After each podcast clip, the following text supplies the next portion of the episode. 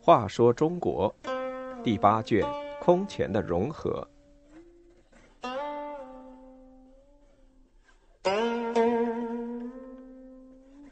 四十八，书圣王羲之。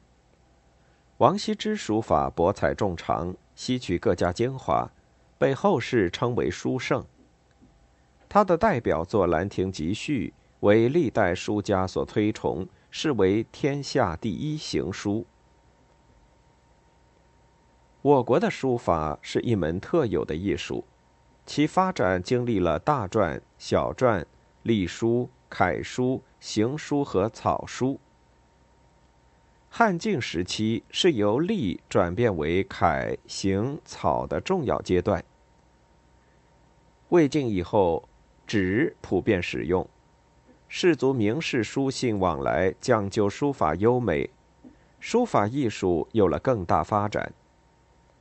东晋的王羲之集书法之大成，被后世称为书圣。王羲之出生于世家大族，生在琅琊，即今天的山东临沂，后来定居会稽。他做过右军将军，人们便称他为王右军。王羲之少时沉默寡言，学书法十分认真。走路、吃饭都常常揣摩书体，心里想着，手就在身上画。日子一久，衣服都划破了。他每天练完字，到门前池塘里洗笔砚。天长日久，池水尽黑，故称作墨池。这样一些传说可能有点夸张，但却反映了王羲之学习书法的刻苦精神。由于好学心切，王羲之对游历名山大川时见到的历代大书法家手迹，无不一一临摹，直到五十多岁仍乐此不疲。有一夜睡在床上，他用手在身上画字，无意中画到了妻子身上。他妻子生气地说：“你怎么在人家身上划呢？自家身体没了吗？”王羲之听到“自家体”三个字，忽然悟到，应该创造自家的书体。从此以后，他博采众长，吸取各家精华，得千变万化之神，勤学苦练，果然自成一体。他的字笔势典雅流畅，结构严谨，人们形容为飘若浮云，娇若惊龙。在王羲之的书法作品中，以行书《兰亭集序》、楷书《黄庭经》和《乐毅论》最为知名。《兰亭集序》写于东晋永和九年，也就是公元三百五十三年。这年三月初三是休戏节，这是古代人们在水边洗濯，以去灾祈福的一种活动。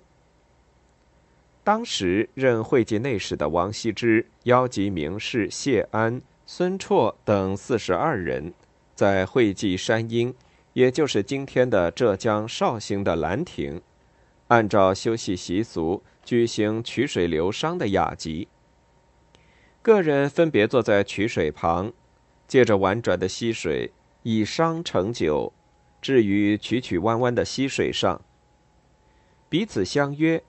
觞流到谁的面前，谁就饮酒吟诗，一觞一咏，共得数十首。王羲之十分高兴，决定为这个诗集写一篇序言。这篇序融叙事、写景、抒情为一体，是一篇优美的散文。《兰亭集序》字体潇洒流畅，原文共三百二十四字。其中凡相同的字，写法都各不一样，笔法结构多方变化，但又不离奇古怪。这篇作品笔飞墨舞，气象万千，自唐代以来为历代书家所推崇，视为天下第一行书。《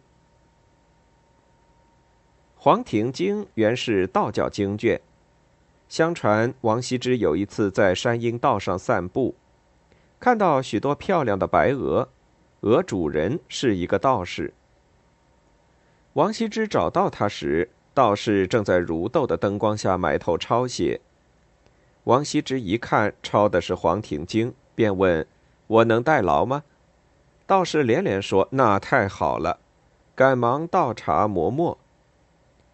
王羲之一口气写完，天已快亮，道士就送了一只大白鹅给他。这事后来传为了佳话。李白有时说：“山阴道士如相见，应写黄庭换白鹅。”